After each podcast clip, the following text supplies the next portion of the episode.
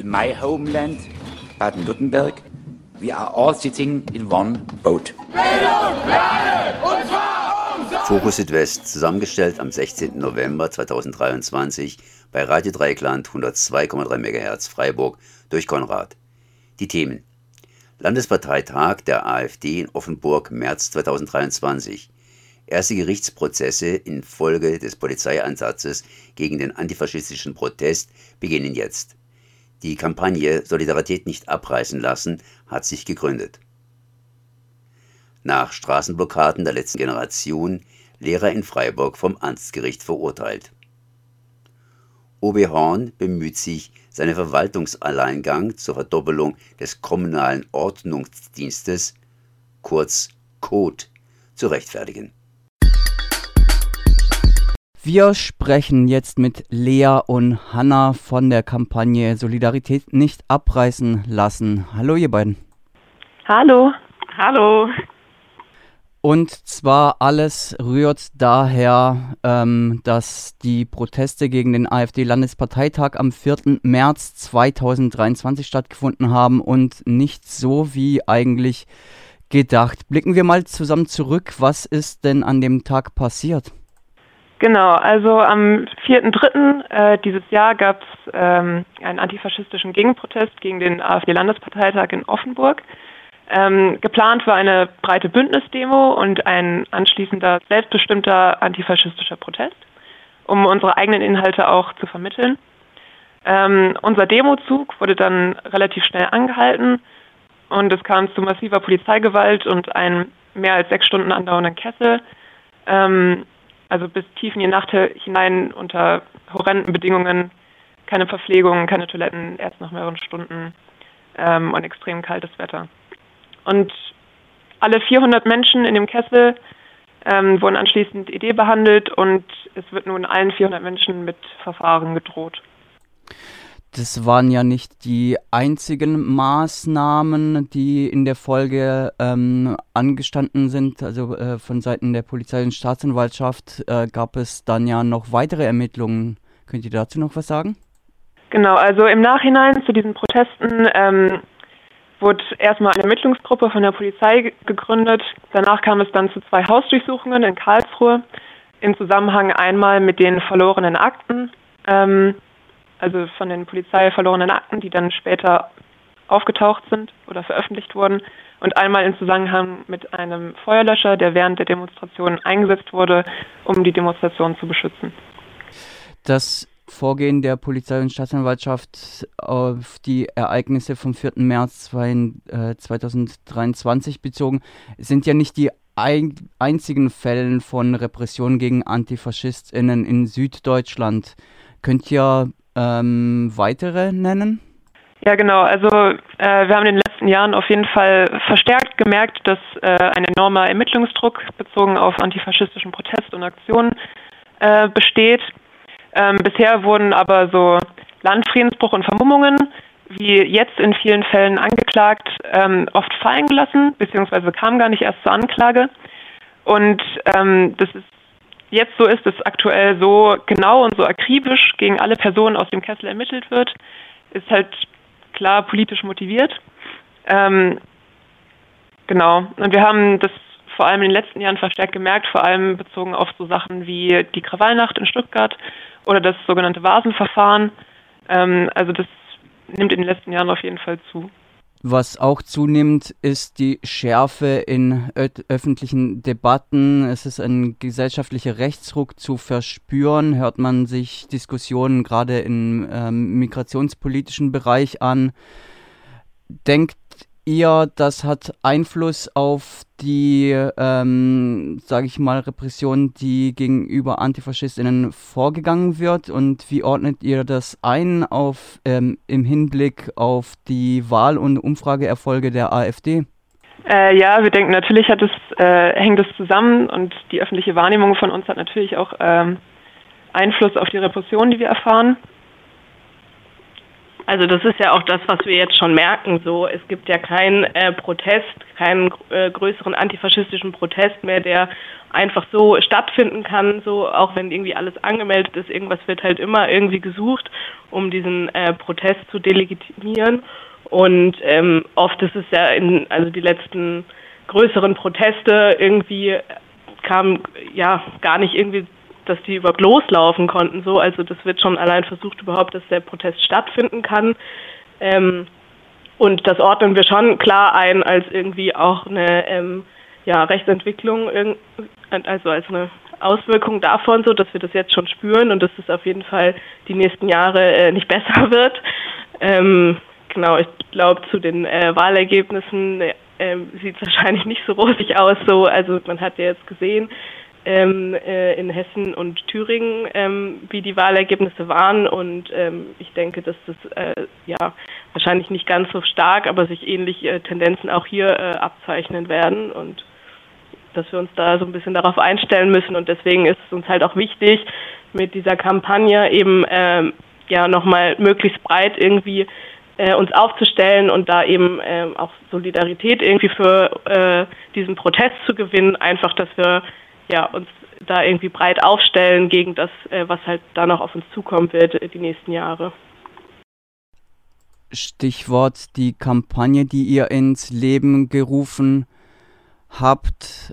Ähm, ich nehme mal an, die wurde eben auch ins Leben gerufen, um eben solchen Ent, ähm, Entwicklungen entgegenzustreben und ähm, untereinander so für Solidarität zu sorgen. Was ist denn das Hauptziel der Kampagne? Wie werdet ihr arbeiten oder wie arbeitet ihr jetzt schon und woran messt ihr, ob die Kampagne erfolgreich sein wird? Genau, also wir haben die Kampagne im Nachhinein ähm, im, gegründet, um vor allem die Soli-Arbeit zu Offenburg äh, zu koordinieren. Ähm, genau, über die üblichen Aufgaben von so Soli-Strukturen hinaus haben wir uns äh, ein bisschen genauer mit dem Thema Repression generell beschäftigt.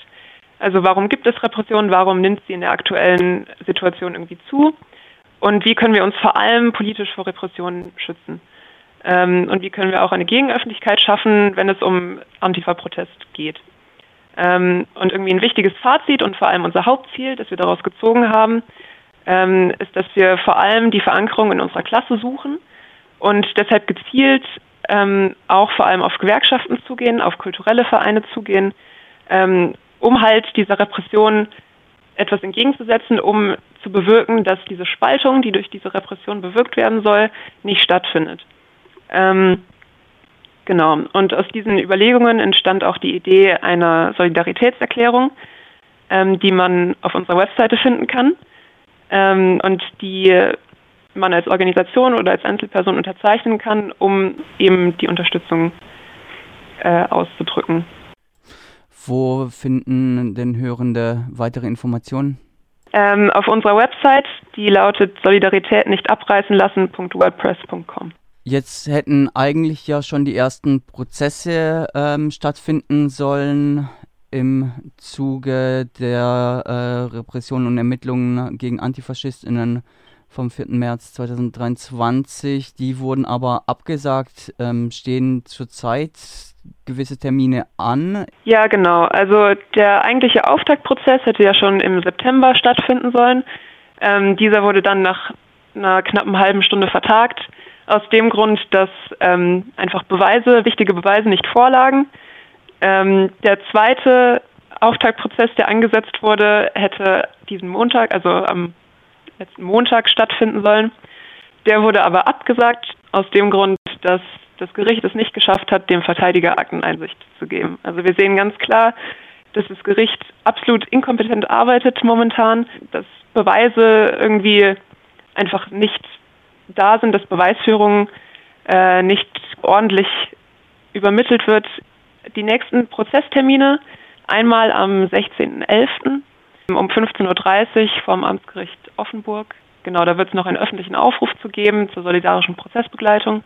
Genau, und wir haben noch so ein paar Termine, wo äh, wir schon wissen, aber wo jetzt noch nicht ganz klar ist, ob die tatsächlich stattfinden, weil da eben noch nicht klar ist mit den Anwälten, ob die da auch können und so und ähm, ja, ob dann tatsächlich auch die Akten da sind und so. Das ist ja, äh, wie gesagt, gerade schon ein bisschen irgendwie alles holprig und zeugt halt davon, ähm, ja, dass halt so versucht wird, möglichst schnell irgendwie jetzt so die ersten Prozesse irgendwie durchzudrücken, um da halt irgendwie äh, mal ein Ergebnis zu haben, was man halt dann vielleicht auch auf alle anderen äh, folgenden irgendwie übertragen kann.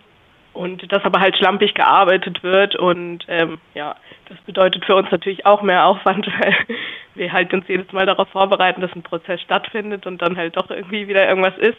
Ähm, deswegen sind wir jetzt sehr gespannt, was am 16. passiert. Ihr habt erwähnt, ihr wolltet äh, euch ja auch mit Gewerkschaften und Kulturinitiativen ähm, kurzschließen und vernetzen. Gibt es da irgendwelche konkreten Termine oder Maßnahmen oder wird es eher informell laufen? Also wir gehen gezielt auf die Gewerkschaften zu, auch über ähm, persönliche Verbindungen. Es haben schon einige unterschrieben, also zum Beispiel ähm, die junge EG Bau Nordbaden, die Verdi Bezirksjugend Mittelbahn Nordschwarzwald, also es läuft schon einiges und wir sind auf jeden Fall mit äh, mehreren Personen in Kontakt. Ich wollte noch ergänzen, dass es ähm, auch äh, Veranstaltungen gibt, wo wir natürlich versuchen äh, zu nutzen, um halt dort auch ähm, ja unser Thema irgendwie zu platzieren. Also es gibt so ein äh, Film über die Zerschlagung der Gewerkschaften, der gerade viel ähm, diskutiert wird, auch innerhalb der Gewerkschaften. Und in dem Zusammenhang versuchen wir halt dann eben auch unser Thema zu setzen, zu sagen, okay, jetzt merken wir irgendwie äh, einen Rechtsruck äh, spürbar und müssen halt schauen, dass wir wieder ja, näher zusammenrücken und eben uns das auch wichtig ist, dass wir auch mit den Gewerkschaften in Zukunft äh, gemeinsam auf der Straße stehen. Abschließend noch mal ein paar Worte dazu. Wieso sollen sich Hörende einbringen, auf die Homepage gehen, den Aufruf unterzeichnen und bestenfalls am 16. auch nach Offenburg zum Gericht? Uns ist vor allem wichtig, dass äh, wir die Menschen mit der Repression, die jetzt ansteht, nicht alleine lassen. Wir zeigen, dass wir uns als Bewegung nicht spalten lassen, dass wir als Bewegung gestärkt daraus hinausgehen und vor allem, dass Leute nicht alleine gelassen werden. Und natürlich kann man auch gerne spenden. es gibt auch ein äh, Spendenkonto für die ganzen anstehenden Prozesskosten, genau, weil ähm, die Rote Hilfe in der Regel äh, immer nur einen Teil bezahlt und wir versuchen den Rest halt irgendwie über die Kampagne noch zu stemmen, ähm, soweit möglich. Genau, und uns ist es halt vor allem auch wichtig, dass sich mit dem Thema irgendwie beschäftigt wird, so dass es halt eben ja nicht immer was Schlimmes ist, äh, wenn man jetzt irgendwie einen Brief bekommen hat, dass man halt nicht damit alleine steht und dass man halt auch gemeinsam einfach da lernen kann, dass man da auch gestärkt zusammen rausgeht. Das schweißt auch einfach zusammen, wenn man halt weiß, dass da der Rückhalt in der Bewegung da ist. Ähm, genau, deswegen finden wir es wichtig, ähm, sich damit zu beschäftigen und es eben auch ähm, ja, so zu verbreiten, dass es eben ja, nicht die Wirkung erzielt, die es erzielen soll, dass Leute sich irgendwie absondern, dass äh, es Vereinzelung stattfindet. Genau, und dass äh, es nicht heißt, dass man, äh, ja, dass dann die politische Arbeit irgendwie niedergelegt werden muss, sondern dass es dann halt weitergeht nach dem Prozess äh, und weiter äh, politische Praxis stattfindet und stattfinden kann. Das sagen Lea und Hanna über die Kampagne Solidarität nicht abreißen lassen, die aufgrund der Repression gegen Antifaschistinnen vom Landesparteitag gegen die AfD und den Gegenprotesten am 4. März 2023 ins Leben gerufen wurde. Vielen Dank, ihr beiden, für das Gespräch. Dankeschön. Danke auch. Thomas, du warst bei dem Prozess. Hast uns noch ein paar mehr Details dazu? Ja, gerne doch. Und zwar Anfang 2022, und zwar im Februar, gab es hier in Freiburg die ersten Blockaden der letzten Generation. Und zwar wurde unter anderem an der Kaiserbrücke die Straße blockiert. Das war am 11. Februar, aber auch noch an zwei anderen zentralen Punkten. Und das führte dann, manche werden sich noch erinnern, zu erheblichen Staubildungen im Stadtgebiet. Und der Lehrer bekam dann einen Strafbefehl zugeschickt für die Teilnahme an diesen Blockaden. Gegen diesen Strafbefehl legte er Einspruch ein und so wurde jetzt am 14. November dieses Jahres, also rund eineinhalb Jahre später, verhandelt. Jetzt nochmal kurz zu der Aktion. Der, also dieser Lehrer wurde vor Ort festgenommen und Idee behandelt wahrscheinlich und mit noch mehreren Leuten oder ist er der einzige Angeklagte oder? Es gab mittlerweile mehrere Prozesse. In einem Fall war dann auch die Mutter des Angeklagten unter den Angeklagten und die ist mittlerweile rechtskräftig auch zu einer Geldstrafe verurteilt. Es fanden also auch schon andere Prozesse im Zuge dessen statt. Aber der heutige, oder über den Prozess, über den wir heute berichten, ist insofern äh, besonders, weil diesmal ein Landesbeamter vor Gericht stand. In der Regel guckt ja die letzte Generation, dass Staatsbedienstete da eher jetzt nicht bei Aktionen aktiv sind, vielleicht im SupporterInnen-Umfeld, aber halt eben nicht auf der Straße selbst sitzen. Er selber hatte sich auch nicht festgeklebt, sondern er war mit äh, bei denen, die da zwar auf der Straße saßen, aber jederzeit zur Seite gehen konnten. Das war ihm auch wichtig zu betonen. Äh, es war immer, es wäre immer eine Rettungsgasse äh, frei gewesen, wenn sie denn notwendig gewesen wäre. Ja, er selber wurde einmal weggetragen von der Polizei, andere Mal ist er dann auch freiwillig aufgestanden und ist gegangen. Er hatte zu Anfang umfangreich über seine Motivation vorgetragen, das heißt, es wird ja die Anklage verlesen und dann kann der Angeklagte ausführlich Stellung nehmen, wenn er möchte oder sie möchte und das hat er auch getan. Er hat dann darauf Bezug genommen, dass er ja Biologielehrer sei, ihm seien also die biologischen Mechanismen im Zusammenhang mit der Klimakatastrophe voll auf, auch aus fachlicher Sicht bewusst. Er hätte dann ein Sabbatjahr genommen, hätte sich in diesem Sabbatjahr ausführlich auch in die wissenschaftliche Literatur eingearbeitet. Und das Ergebnis seiner Überlegungen im Rahmen dieses Sabbatjahrs sei gewesen, dass der Mensch er sei ja zusätzlich auch noch Ethiklehrer, nicht nur moralisch berechtigt sei, aktiv zu werden, sondern es gebe aus seiner Sicht auch eine entsprechende Verpflichtung.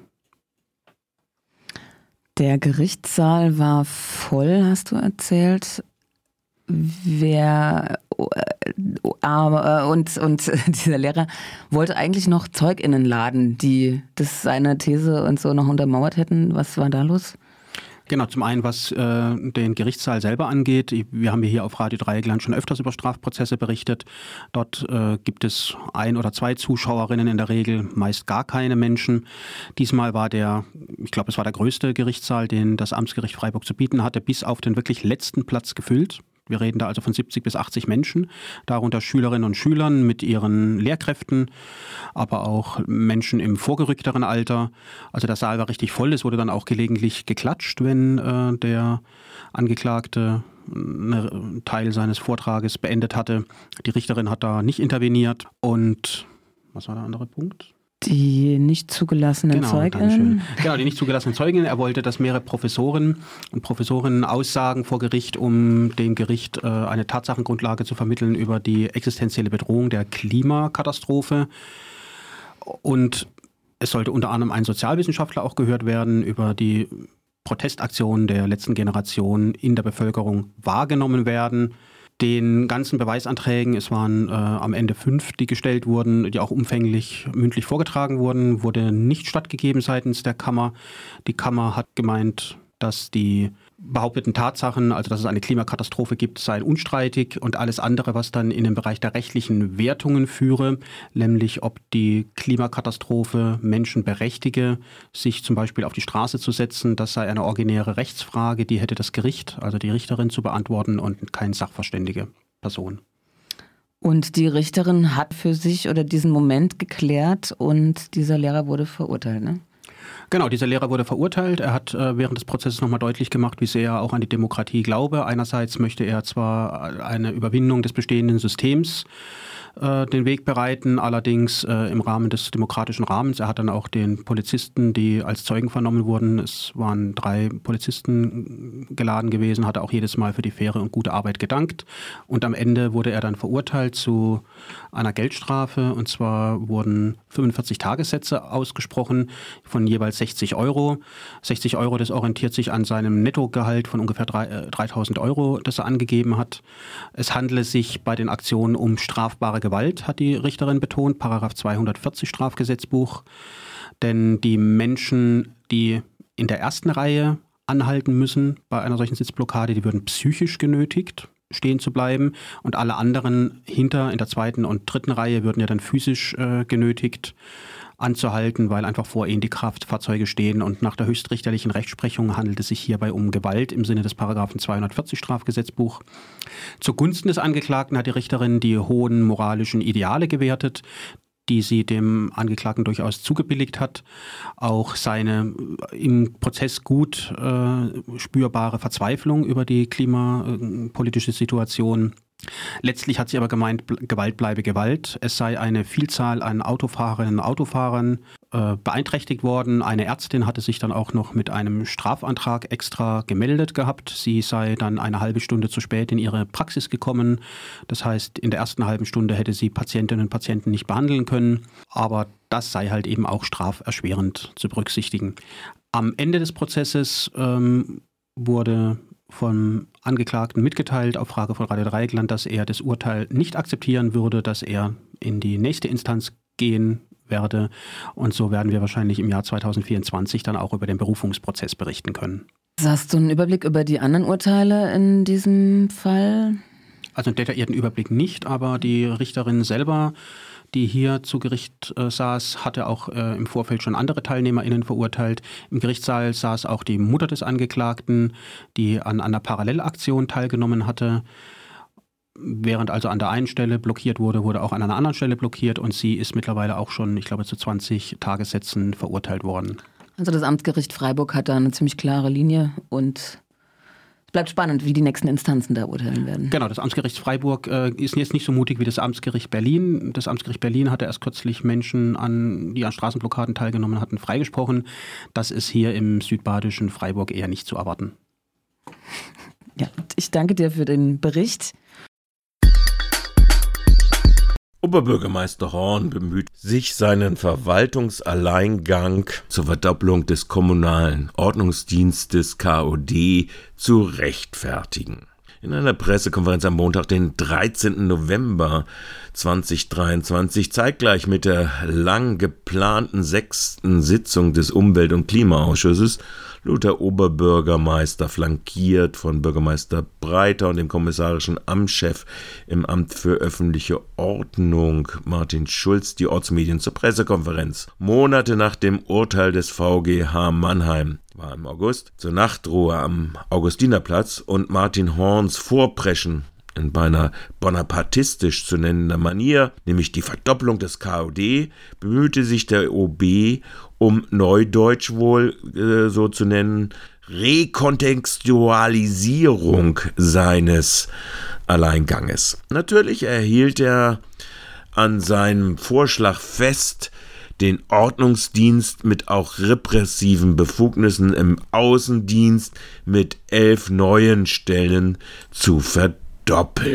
Auch die Version, dass dies zwingend aus dem VGH Mannheim Bescheidungsurteil folgt, war seine Position. Ihnen heute unsere ersten Konsequenzen aus diesem klaren Urteil darlegen wollen, denn dieses Urteil verpflichtet uns zum Handeln, weil es klar besagt, dass wir als Stadtverwaltung dafür zu sorgen haben, dass die Nachtruhe auch eingehalten wird und dass wir handlungsfähig sein müssen, Tag wie auch nachts. Und das führt dazu, dass wir in der ersten Konsequenz den städtischen Vollzugsdienst deutlich erweitern werden.